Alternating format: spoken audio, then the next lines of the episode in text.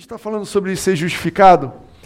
E a ideia é que, às vezes, quando a gente vai se aproximar de Deus, quando a gente vai conversar com Deus, às vezes, quando você pensa em Deus, quando você pensa em Bíblia, a primeira coisa que te vem à mente é um medo de estar errado. É um medo de estar devendo alguma coisa. E eu é, comparo isso um pouco à, à experiência que eu tenho, pelo menos quando eu sou parado numa blitz. É, não sei se vocês sabem, eu tenho uma carteirinha, eu sou sócio do pessoal da Blitz da Lei Seca. Toda vez, todo domingo eu saio do culto, sou parado na Lei Seca. Todo domingo. Eu devo ter alguma cara especial, então já chego, estou começando a decorar o nome do pessoal. Mas, por mais que eu não, não beba, eu estava no culto. E por mais que eu não tenha nada de errado, toda vez que eu sou parado por um, por um policial, eu fico com medo. Medo de estar tá acontecendo alguma coisa, afinal, está ali uma autoridade, né? É, quem compartilha desse, desse. Não sei se é um medo, né? É um meio assim, um medinho. É. Isso acontece também comigo quando eu vou fazer revisão do Detran. O Daniel não está aqui, então posso falar dele, porque só nas costas que eu falo.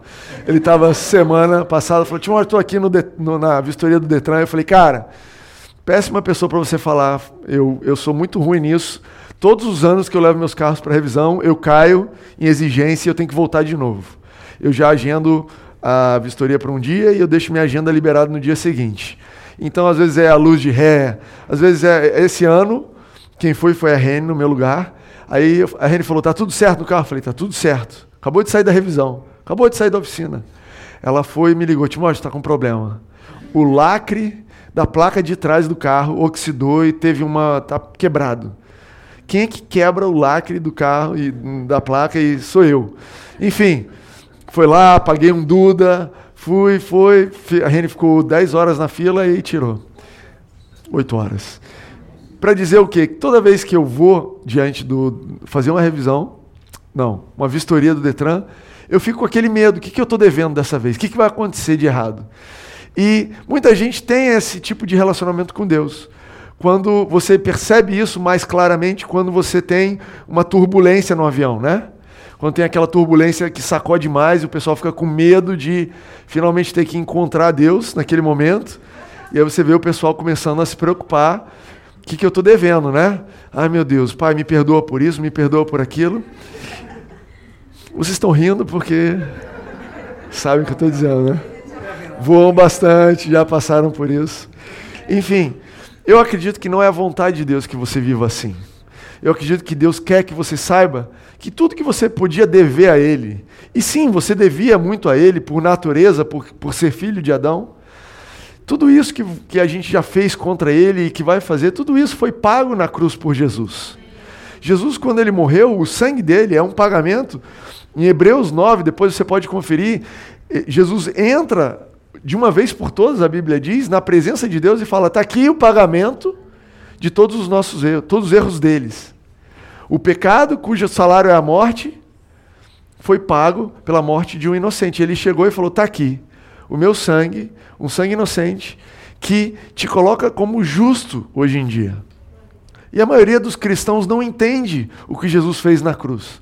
A gente tem uma cruz na igreja, a gente se diz cristão, nós amamos Jesus, nós oramos, mas nós não entendemos plenamente o que Jesus fez na cruz. E não, não se sinta culpado por isso, porque nem os discípulos entendiam perfeitamente. Você tem ali, às vezes, Paulo tendo que explicar para eles: vocês entenderam que em Jesus nós nascemos de novo? Em Jesus você foi feito uma nova criatura, que teu espírito foi recriado? Que em Jesus você agora tem acesso ao Pai, porque você que era servo, que você era herdeiro por Abraão, agora você é herdeiro através de Cristo Jesus? Que através de Cristo Jesus agora você é, não é mais só servo, você é filho de Deus? E que você é chamado de justo e justificado. Então, essa é uma notícia que eu quero que você tenha firme no seu coração. Por quê, Timóteo? Porque eu quero que quando você pense nas coisas de Deus, quando você vem à igreja, quando você se lembre ah, de orar por alguém, quando algum um acidente acontecer e você veja sua vida ameaçada, a primeira coisa que você se lembra é que eu vou para o céu. Eu estou com a minha vida resolvida com Deus. Eu tenho paz com Deus. A minha relação com Deus ela é uma relação que não é mais de dívida. Eu não devo a Deus. Que talvez você seja tentado a pensar: olha, eu não li a Bíblia essa semana. Ah, essa semana eu falei isso. Ah, eu menti. Ah, eu soneguei aquele imposto. Todas essas coisas erradas e que nós gostaríamos que você não fizesse e que o Espírito Santo vai te ajudar e te conduzir a não fazer mais isso.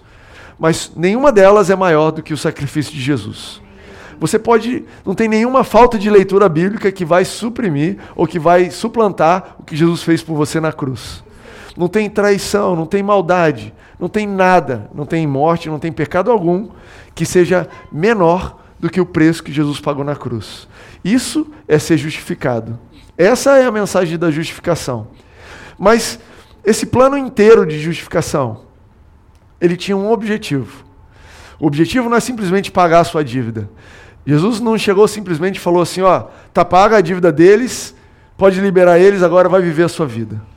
A sua dívida foi paga para que você pudesse ter acesso ao Pai. Diga, acesso ao Pai todo esse plano de justificação, está em, em, Efésios 3, diz assim que é, todo o plano que Deus fez em Jesus, de te trazer para Ele pela fé, tudo isso era para que você pudesse voltar a ter acesso a Deus, para que você pudesse estar com Ele. Deus queria estar com você e Ele traçou esse plano para que toda a dívida que você tinha pudesse cair por terra. O maior alvo de Deus na nossa vida não é que você se torne um dizimista. O maior plano de Deus na sua vida não é para que você venha aos cultos de domingo, do, domingo de manhã e à noite. Esse não é o plano número um de Deus para você, você acredita? O plano de Deus não é que você pare de mentir, que você passe a ler a Bíblia todos os dias. Nossa, você achava que era isso que Deus queria de você, né? Deus, o que, que você quer de mim? Ler a Bíblia todos os dias. Não, não é isso que Ele quer de você em primeiro lugar. O que Ele quer de você em primeiro lugar é relacionamento com Ele é que você se aproxime dele, que você converse com ele com intimidade, que você acesse a ele com vontade, sabendo que, olha, eu posso orar e ele me ouve. Eu posso falar com ele e a voz dele, ele vai falar comigo de volta.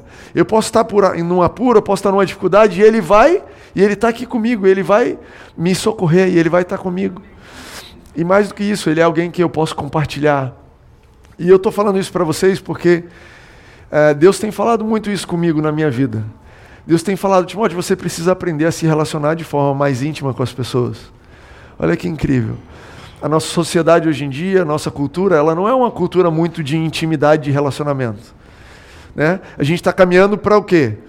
É, a gente está caminhando para aquele lugar onde você nem fala com as pessoas, você chega no restaurante e não tem nem mais atendimento, você pede no celular, chega a sua comida. Se você quer reclamar, você bota no celular. Hoje em dia você não quer falar com ninguém, né? Eu não quero falar, eu não quero nem ligar para o cara da pizza. Eu quero falar com uma máquina, com um, um, sei lá, um celular, ou mandar uma mensagem com a Siri, como é que chama a outra? Alexa, ou Google Home. Você não sabe o que é isso, você pode procurar depois também um pouco de cultura aqui, tecnologia. Você que está ouvindo um podcast, procura aí. As pessoas não querem mais relacionamento. E eu também sou assim.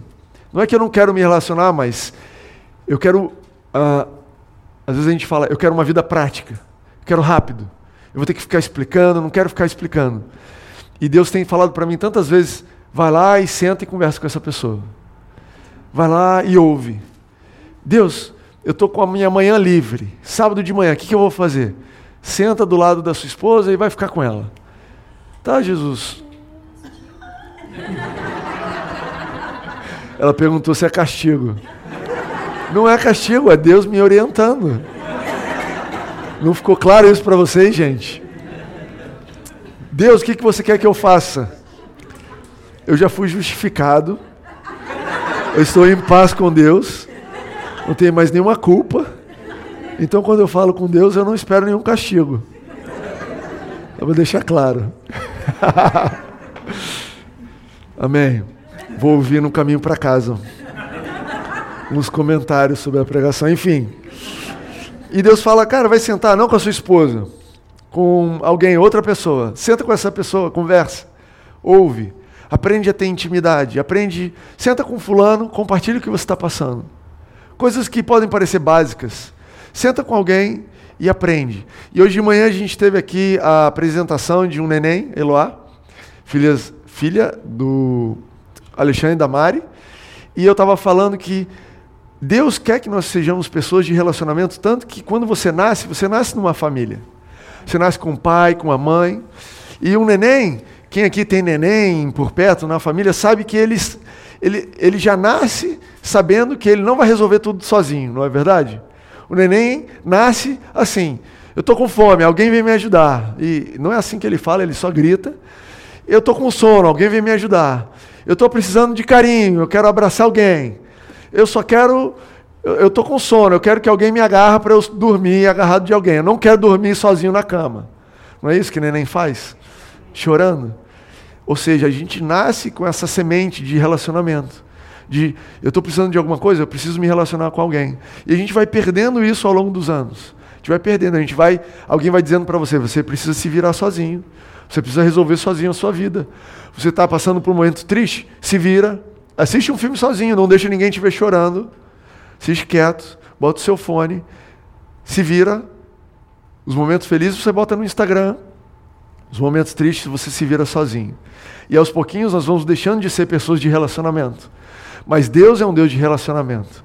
Deus é um Deus que está atrás de você. Deus é um Deus que quer te ouvir e todas as barreiras que existiam entre você e Deus, Ele tirou. E aí eu queria contar três histórias nessa noite para você que estão na Bíblia, do tanto que Deus quer se relacionar conosco. Eu quero trazer dois exemplos de relacionamentos ruins ou relacionamentos indevidos com Deus, que Deus foi mostrando como podia ser diferente, e por fim um, um exemplo de como isso mudou debaixo de Jesus. Amém? Está comigo? A base bíblica do que a gente vai falar aqui hoje, Romanos 5, diz o seguinte: Tendo sido, pois, Justificados pela fé, temos paz com Deus, por nosso Senhor Jesus Cristo, por meio de quem obtivemos acesso pela fé a essa graça na qual, na qual agora estamos firmes. A graça de Deus e a justificação de Deus na sua vida, que você alcançou pela fé, o objetivo dela era que você tivesse acesso a Deus. Porque você não tivesse mais que passar por um intermediário, porque você não tivesse mais que ligar para alguém. Você tem acesso direto a Deus, amém? Isso é muito precioso. Eu queria contar a história, então, a primeira história que eu vou contar para vocês é de Samuel. A Amanda falou um pouquinho sobre Ana aqui na semana passada, sobre a mãe de Samuel que orava para ter um filho, queria ter um filho, e falou: Deus, se você me der um filho, eu vou consagrar ele a, a você. E quando Samuel nasceu, Ana foi lá e entregou Samuel para servir no templo. Eu estava pensando hoje que isso podia ser uma péssima ideia para vocês se alguém aparecer aqui querendo entregar um filho para nós como oferta, ok? Isso era velha na aliança. Cuida do seu filho na sua casa, entrega ele para Jesus na sua casa e cria ele para Jesus na sua casa, ok? Mas naquela época fazia parte da tradição, as crianças não iam para a escola, então você colocava ela aos pés de alguém, de um tutor para aprender. E Ana, o que ela estava fazendo, ela estava falando: Olha, eu vou dedicar a vida de Samuel para aprender aos pés de Eli. E Samuel começou a servir no templo. Então ele era da Nova de Ipanema, ele servia, ele era a primeira pessoa a vir, ele montava, ele tocava no louvor, ele às vezes ajudava com as crianças, ele ajudava na recepção, ele ia no grupo de conexão. Samuel vivia para isso o tempo todo. Então é possível que se você frequentasse a Nova de. Onde que era? Jerusalém, a cidade? Não sei. Você ia encontrar Samuel lá no templo. E aí você imaginaria que Samuel sabia tudo sobre Deus. Mas ah, vem uma passagem da Bíblia onde Samuel está dormindo e Deus vem falar com Samuel, e a Bíblia diz o seguinte: que Samuel não conhecia Deus. E é incrível, porque você pode servir a Deus, você pode ter fé em Jesus, ser justificado, ser salvo e santo, e não conhecer a Deus. Você pode usufruir de todo esse benefício que Jesus pagou, o sangue dele por você, e ter os seus pecados perdoados e ir direto para o céu, e não conhecer a Deus, não usufruir desse acesso. Já teve acesso a algum lugar que você não usou? Te mandaram um convite, te dá acesso VIP para esse lugar, e você fala: Eu não sei o que é isso, não sei que lugar é esse, não vou usar. Existe muito cristão dessa forma, e eu queria usar Samuel como um exemplo de como não se relacionar com Deus, ou primeira parte do relacionamento de Samuel. Então, para dar alguma base bíblica para vocês, 1 Samuel 3, 1 e 7 diz assim: O menino Samuel ministrava perante o Senhor, sob a direção de Eli. Eli era o sacerdote, pastor lá da época. Naqueles dias, raramente o Senhor falava e as visões não eram frequentes. Ora, Samuel ainda não conhecia o Senhor. A palavra do Senhor ainda não lhe havia sido revelada. Isso para mostrar que nem todo mundo que você vê na igreja conhece a Deus. Isso te mostra que nem todo mundo que se diz cristão conhece a Deus, porque é perfeitamente capaz de você estar tá servindo a Deus, fazendo as coisas para Deus e nunca ter parado para ouvir a voz dele. Mas essa história também conta, fala a respeito de um Deus que amava tanto Samuel que não queria deixar isso dessa forma. Deus não se contentou em ter Samuel servindo a ele, ministrando a ele, e Deus falou: Eu preciso conversar com Samuel. Vocês entendem que Deus é mais humano do que você pensa? Ele não é humano, não é isso que eu estou dizendo, mas ele é mais humano do que a gente imagina. A Bíblia diz que nós fomos feitos à imagem e semelhança dele. E sabe, Deus é um cara que quer bater um papo com alguém. Ele queria bater um papo com Samuel. Ele estava sozinho em casa. Eu não sei se Deus fica sozinho em casa, mas imagina só isso. Estava sozinho em casa e ele queria contar uma história, ele queria conversar com alguém. E Samuel estava lá dormindo, ele falou: Cara, está aqui alguém que me serve, que tem um bom coração, que quer me seguir. Eu vou conversar com ele. Eu não vou deixar ele ser um cristão que não me conhece. E eu quero que essa mensagem nessa noite também seja isso no seu coração. Se você não conhece a Deus, se você pode se identificar aqui, você pode colocar o seu nome. Olha, Timóteo ainda não conhecia o Senhor, a palavra do Senhor ainda não lhe havia sido revelada. Se você pode colocar o seu nome ali, eu quero te dizer que essa noite é um convite para você conhecer a Deus. E olha que legal a história. Olha que fala adiante. O Senhor voltou a chamá-lo. Ah, eu esqueci dessa parte. Primeira vez, ele ouve, ele está dormindo, e ele ouve: Samuel, Samuel. E quando você ouve uma voz no seu quarto, você, no caso dele, foi lá falar com Eli: Eli, o que, que você está me chamando? Eu não estou te chamando, cara, eu estou dormindo. Ah, foi mal. Aí voltou. Três vezes ele ouviu uma voz de alguém querendo falar com ele. Na, na terceira vez ele se tocou e falou: Samuel, acho que Deus quer falar com você. A próxima vez que você ouvir isso, você responde assim: Eis-me aqui, Senhor. Eis-me aqui, Senhor. Samuel foi para a cama, na quarta vez Deus falou: Samuel, Samuel, ele falou: Eis-me aqui, Senhor. E olha que legal. O Senhor voltou a chamá-lo com como nas outras vezes: Samuel, Samuel. Samuel disse: Fala, pois o teu servo ouve. E o Senhor disse a Samuel: Vou realizar em Israel algo que fará tinir os ouvidos de todos os que ficarem sabendo. E começou a conversar com ele. Vê se Deus não é, não estava sozinho em casa, assistindo alguma coisa, planejando alguma coisa e não queria falar com alguém. Cara, ele não chegou para Samuel e falou: Samuel, preciso dizer para você, você está fazendo uma escolha errada na sua vida. Você mexeu mal as pedras do xadrez, vai dar errado. Ele podia ter falado: Samuel, vim falar com você, cara, levanta e vai fazer uma coisa. Mas não. Ele chega para Samuel e fala: Samuel, eu preciso te contar o que eu vou fazer em Israel. Ninguém está acreditando. Você acredita nisso? Esse é o nosso Deus, sabe? Samuel, eu quero conversar com você. Eu quero, eu quero que você use o acesso que você tem a mim. Eu quero ter um relacionamento. É legal, né? Eu quero te contar uma história que vai, vai te fazer tinir os ouvidos de todos que ficarem sabendo. Se Deus fala isso para mim, eu não sei nem o que eu faço. Deus, o que, que é tinindo? Acho que eu ia falar isso. Quê? E aí eu peguei o último verso desse capítulo que diz assim: Enquanto Samuel crescia, o Senhor estava com ele. É interessante que na, ali atrás, no verso 7, fala assim que Samuel não conhecia Deus. Mas depois de conversar com Deus, depois de ter acesso a Deus e trocar essa ideia com Deus, a Bíblia diz que Samuel, o Senhor passou a estar com Deus e fazer tudo que as, que as palavras de Samuel se cumprissem. Que todas as palavras de Samuel se cumprissem. Você imagina isso? Que ele começou a conhecer Deus de tal forma que ele falava o que Deus falava. Não quer dizer que o que dava na cabeça de Samuel Deus fazia, mas que Samuel começou a ter uma amizade. Você já teve uma amizade que você começa a falar o que a pessoa está falando? Você começa a pensar o que a pessoa está pensando? Você começa a concordar com o que a pessoa está concordando? Porque afinal, cara, nós temos um relacionamento que é tão próximo e é tão quente para mim. E Samuel começou a dizer, e tudo que ele dizia se cumpria porque ele estava falando com Deus. A segunda história é a história de Esther. Esther não tem nada a ver com Samuel, também é judia, mas a história de Esther é uma história de alguém que se relacionava com uma figura de Deus, com um rei, com medo. A história é a seguinte: Esther, na verdade, se chamava Adassa. Ela era uma judia que ela estava cativa num reinado persa, se não me engano. Alguém sabe se é persa? Isso mesmo. E uh, o nome do rei era o rei Xerxes. E ele tinha, ele deu uma festa de 180 dias para comemorar o reino dele. Quem aqui já foi chamado para uma festa de 180 dias? Pô, as nossas festas da nossa nova de Ipanema estão muito fracas, Renieri. Essa é uma festa que já vem com seguro-desemprego. Ela já vem com a coisa toda, porque você vai ficar seis meses celebrando. E ele estava lá nessa festa e ele fala: Cara, quero mostrar a minha rainha, que ela é linda demais. E ele manda chamar a esposa dele, e a esposa dele fala: Eu não vou de jeito nenhum. E pode ser que ela tinha as razões dela, pode ser que não tinha, pode ser que estava todo bêbado, não sei o que você faz seis meses de festa, não tem ideia. Mas ela falou que não ia, e ele ficou bravo. Ele falou: Cara, você não, você é minha esposa, e quando eu quero falar com você, você não quer vir. E ele, é, então, passou um decreto dizendo: Então nunca mais você vai me ver. E ele foi procurar uma nova esposa. Ah, a forma de procurar uma nova esposa era uma eleição, né? sei lá, um crowdsourcing, não sei exatamente o termo hoje em dia. Então saíram catando várias pessoas e acharam essa judia, Esther. Antes de ele conhecer essas mulheres, elas passavam por um tempo de perfume, banho e massagem. Quem gostaria de todo mundo que viesse falar com você ter passado por um tempo de massagem, perfume e banho? Em especial quando você está no metrô, não é verdade?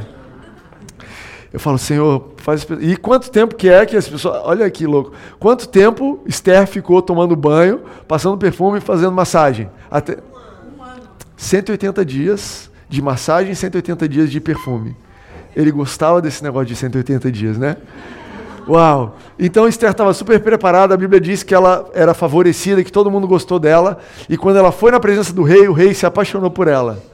Se pudera também, né? Um ano esperando mas ele não gostou das outras, então foi o favor de Deus. Enfim, a história se desenrola de tal forma que o povo judeu começa a ser perseguido, um cara se levanta, esse rei Xerxes, sem saber o que estava fazendo, assina lá uma lei para perseguir e matar os judeus, e os judeus mandam uma cartinha para Esther falando: Olha, você é rainha, ele é o rei, a gente está quase morrendo, a gente precisa da sua ajuda.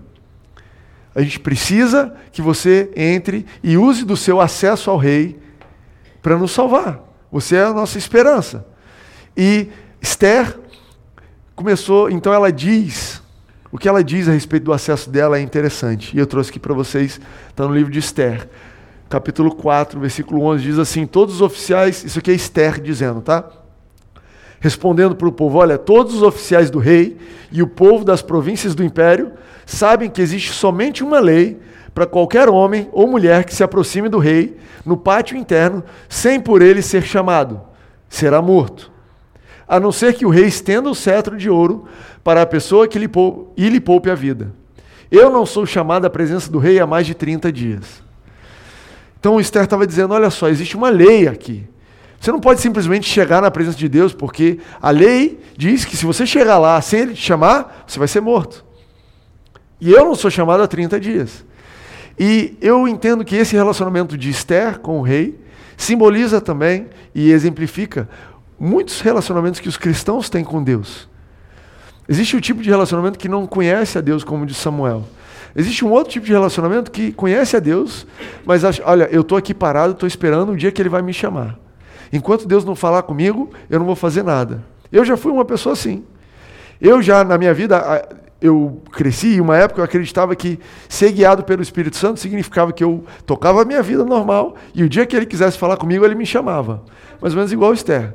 E eu às vezes dizia, olha, faz 30 dias que ele não me chama, que ele não fala nada comigo, então toca o barco. Seja uma pessoa boa, não rouba ninguém, obedece sua mãe, não fala palavrão na escola, basicamente as minhas regras da época, e quando Deus quiser falar com você, ele vai te falar, vai te chamar. E o desenrolar dessa história é que o povo fala, mas Esther, você precisa entrar lá. Você, como rainha, você tem um acesso. Você precisa usar esse acesso. Não fique esperando o rei. Vá e se aproxime dele. E ela fala, ela toma coragem, ela tem ousadia e ela se aproxima do rei. Ela chega lá e ela sai entrando, mesmo sabendo dessa lei. E o rei olha e quando ela chega, o rei estende o cedro e então age para com, gra com graça para com ela e eles têm lá um, um jantar, ela convida ele, e por fim o povo de Israel acaba liberto. Mas essa história diz respeito a um medo de estar perto de Deus, um medo de orar, um medo de chegar perto de, da, da, das leis de Deus, sabe? Eu não sei o que Deus vai fazer. Eu tenho medo de, de falar de Jesus para alguém porque eu não sei todos os versículos. Como é que eu vou ter um grupo de conexão na minha casa? Eu não sei. E se eu ensino errado? Como é que eu posso contribuir? Como é que eu posso ajudar lá com as crianças? Como é que eu posso. O Espírito Santo está falando para eu pregar para essa pessoa aqui no metrô, está falando para eu falar para alguém no meu dia a dia, mas como é que eu vou falar? E se eu falo uma coisa errada? Como se a gente fosse igual Esther, como se existisse ainda uma lei dizendo: olha, você vai ser morto se você falar besteira. Deus também não quer ter esse tipo de relacionamento com você. O teu Deus é o Deus, assim como o marido de Esther, o rei, queria que ela viesse. Ela podia entrar. Fazia 30 dias que ele não tinha buscado ela, mas ela podia buscar ele, que ele ia estender. Eu tenho certeza que a partir daquele momento, Esther passou a ter ousadia. E sabe, escrevendo o livro de Hebreus, o escritor, que pode ser Paulo, pode não ser, ele fala sobre essa ousadia para nós hoje em dia. Ele fala: olha só, portanto, irmãos, temos plena confiança para entrar no lugar santíssimo pelo sangue de Jesus por um vivo e novo caminho que ele nos abriu por meio do véu, isso é do seu corpo. Isso está em Hebreus 10, 19 e 20. Hebreus 4, 16 diz assim: Assim, aproximemo-nos do trono da graça com toda a confiança, a fim de recebermos misericórdia e encontrarmos graça que nos ajude no momento das necessidades. Eu acredito que tem muita gente passando necessidade que não tem coragem de entrar e de usar o acesso que tem a Deus para pedir alguma coisa, para falar, para compartilhar. Eu acredito que muitas vezes nós passamos situações que Deus só queria que você pedisse ajuda. Só queria que você se lembrasse que quando você era um neném, você chorava pedindo ajuda. Ele está louco para te ajudar. Ele está louco para ter relacionamento com você. Ele mandou o filho dele para derramar o sangue, para te justificar, para que você tivesse acesso, para que no momento de necessidade você pudesse orar e ter certeza que ele te ouve. E ainda assim, muitas vezes nós insistimos em passar pelo nosso dia, pela nossa vida, sozinho. Quantas vezes eu esqueço de pedir ajuda? Às vezes eu passo o dia inteiro com dor de cabeça, para lembrar no final do dia. Às vezes um filho meu fala, pai, você já orou? Eu, e é verdade, não. Eu achei que eu precisava só aguentar que passava. Deus, me ajuda. Manda essa dor de cabeça embora. Dor de cabeça vai embora em nome de Jesus. Pum. Cara, não foi uma, não foram duas vezes que aconteceu isso comigo. A dor de cabeça vai embora. E eu fico igual um bobo, assim, cara, eu podia ter feito isso desde o começo. Eu podia ter orado, eu podia ter me aproximado de Deus. Às vezes estou passando por um problema na, no meu trabalho e eu estou lá rachando minha cabeça para resolver. E eu converso com um, converso com outro e tento ler. E depois de um tempão, às vezes é um tempão, às vezes é um tempinho, eu me toco, cara, eu tenho Deus, eu tenho um relacionamento com Deus. Não foi à toa que Jesus morreu na cruz para eu ter acesso a Ele. Deus me ajuda. Deus, como é que eu resolvo isso aqui? Pai, me dá direção para isso. Sabe, você precisa se utilizar desse acesso, porque na nova aliança as coisas mudaram. Pode ser que na velha aliança existia um relacionamento parecido com o que Esther tinha com o rei. Mas em Jesus as coisas invertem. E essa é a última história que eu quero contar para você, a história de Zaqueu.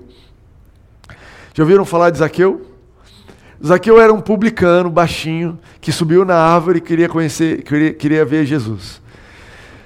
Para vocês que não foram para a geração nova quando eram criança, vou dar um pequeno resumo da história de Zaqueu. O povo romano, naquela época, quando eles invadiam um território, eles deixavam. O motivo pelo qual eles foram tão bem-sucedidos, o Império Romano, é que eles não tentavam tirar toda a cultura do lugar que eles invadiam. Eles invadiam um lugar e falavam o seguinte: olha, o acordo agora é o seguinte: vocês vão ser protegidos pelo exército romano, mas vocês vão pagar impostos a Roma.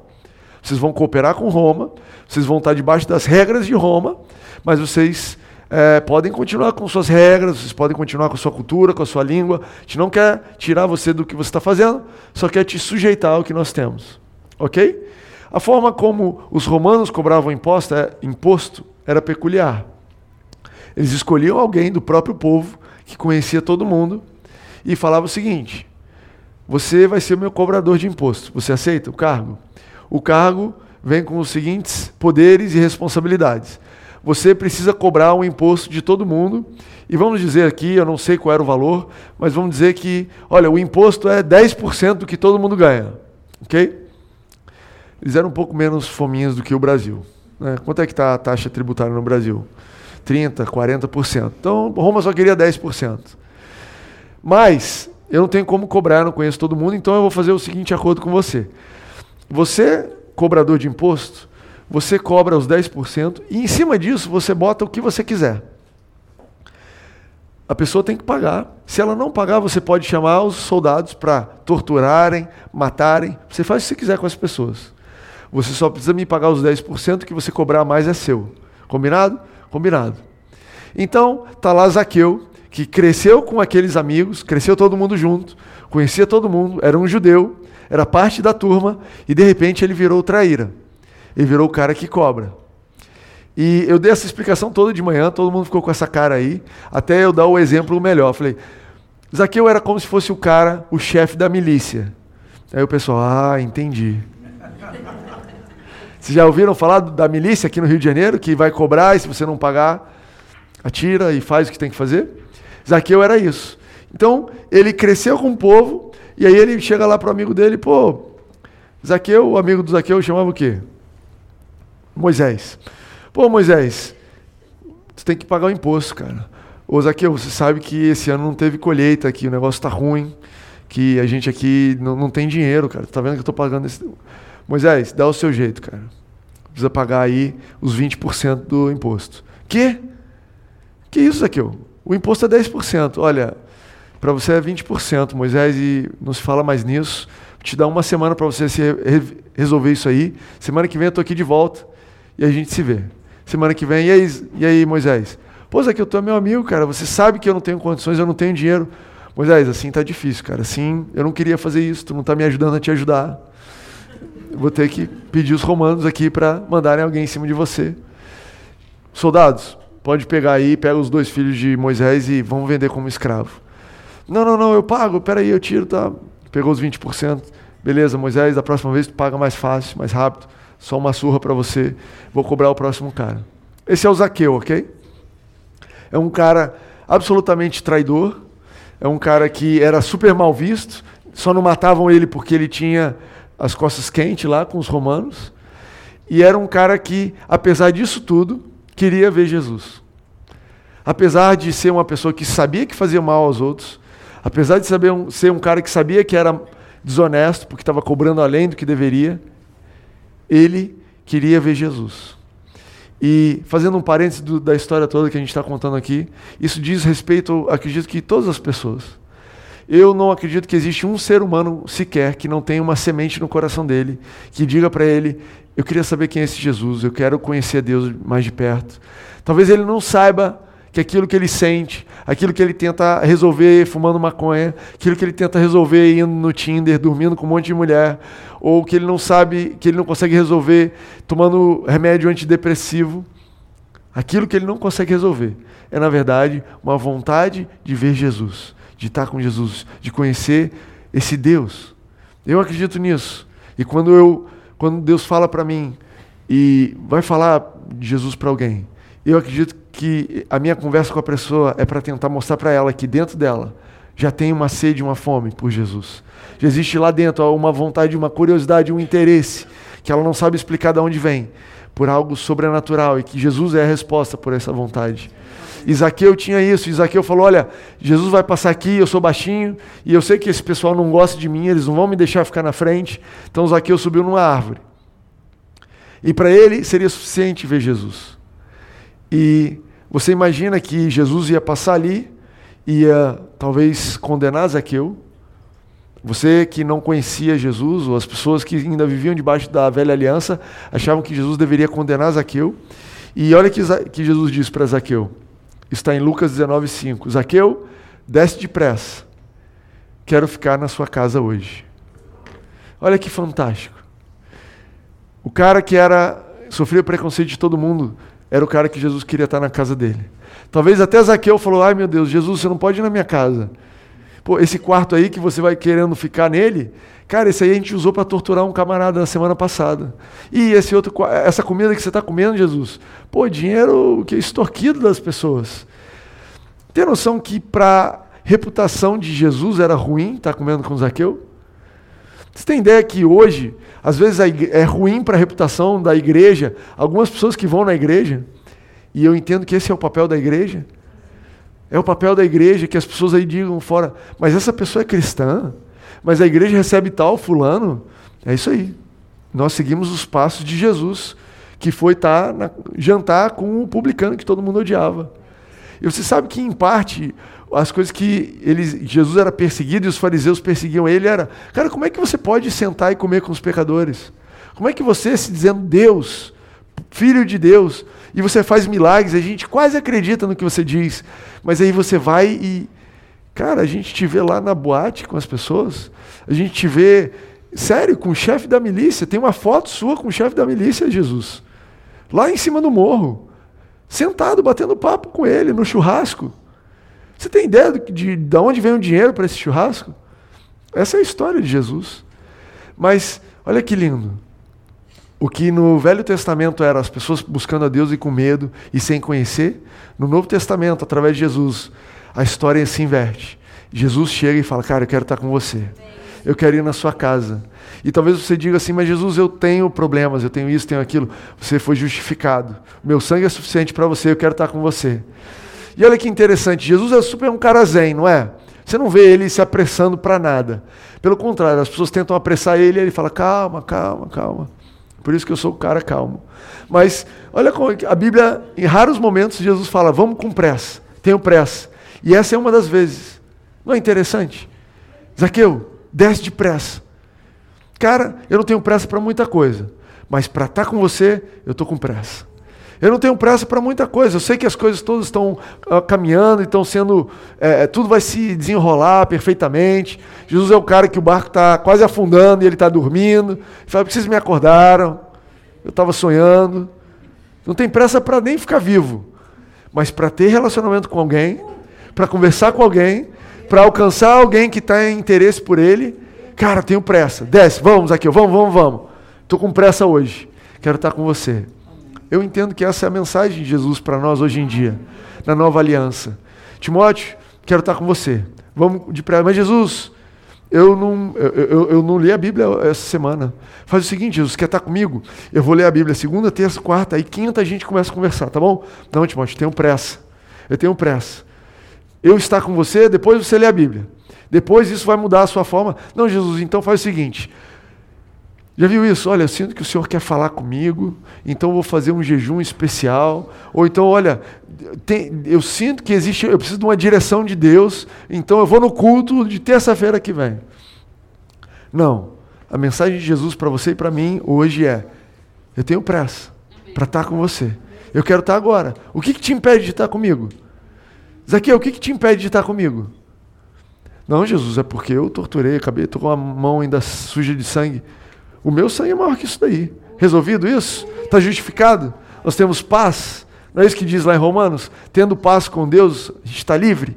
O que mais que te impede de estar com Deus? O que te impede de conversar com Ele?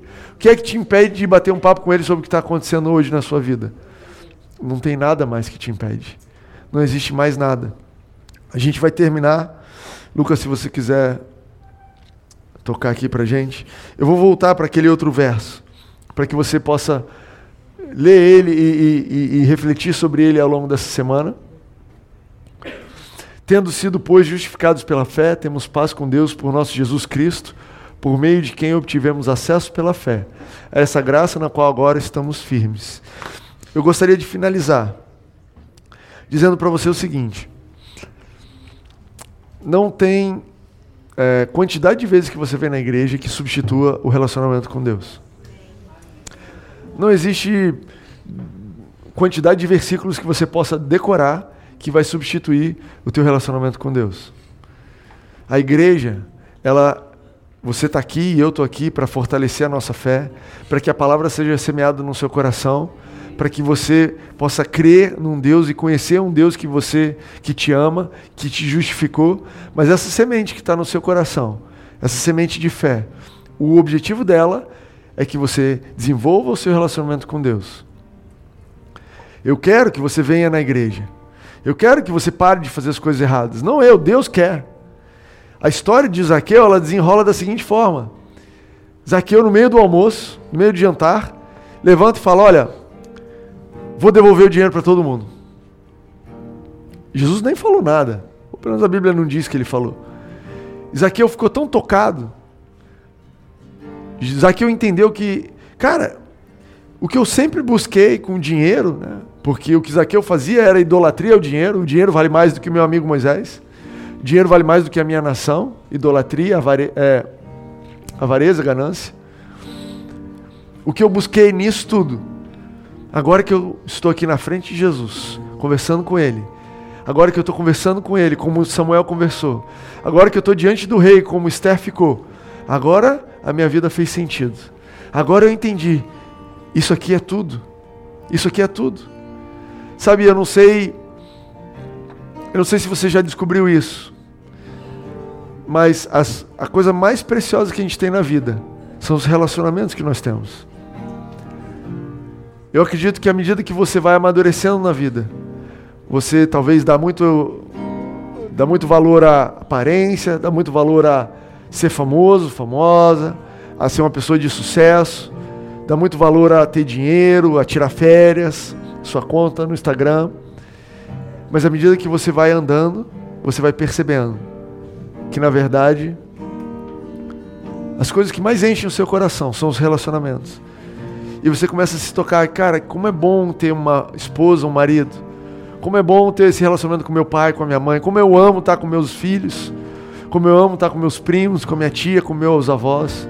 Cara, isso aqui não tem preço. Isso aqui não tem preço. E eu acredito que se você viver tempo suficiente, você vai descobrir que isso é a única coisa que tem valor na vida. Que todo o resto passa, todo o resto é superficial, mas os nossos relacionamentos não são. E existe um relacionamento mais valioso que todos os outros. E esse relacionamento com Jesus. Então fez com que Zaqueu levantasse e falasse: Olha, eu vou devolver o dinheiro. E tem gente que não tem nem mais para quem devolver o dinheiro que eu já matei, torturei. É, ele era chefe da milícia mesmo, não estou exagerando não. Esse dinheiro eu vou dar para os pobres. Esse eu vou dar para outras pessoas. Porque o que eu buscava, eu tenho em Jesus. É isso que o relacionamento com Deus vai fazer na sua vida vai mudar os seus valores, vai mudar as suas prioridades. O relacionamento com Jesus é o alvo, é o ponto alto da nossa vida, é o objetivo desse culto aqui. É acender uma faísca no teu coração para que você tenha relacionamento com Jesus. Como eu estava dizendo, não existe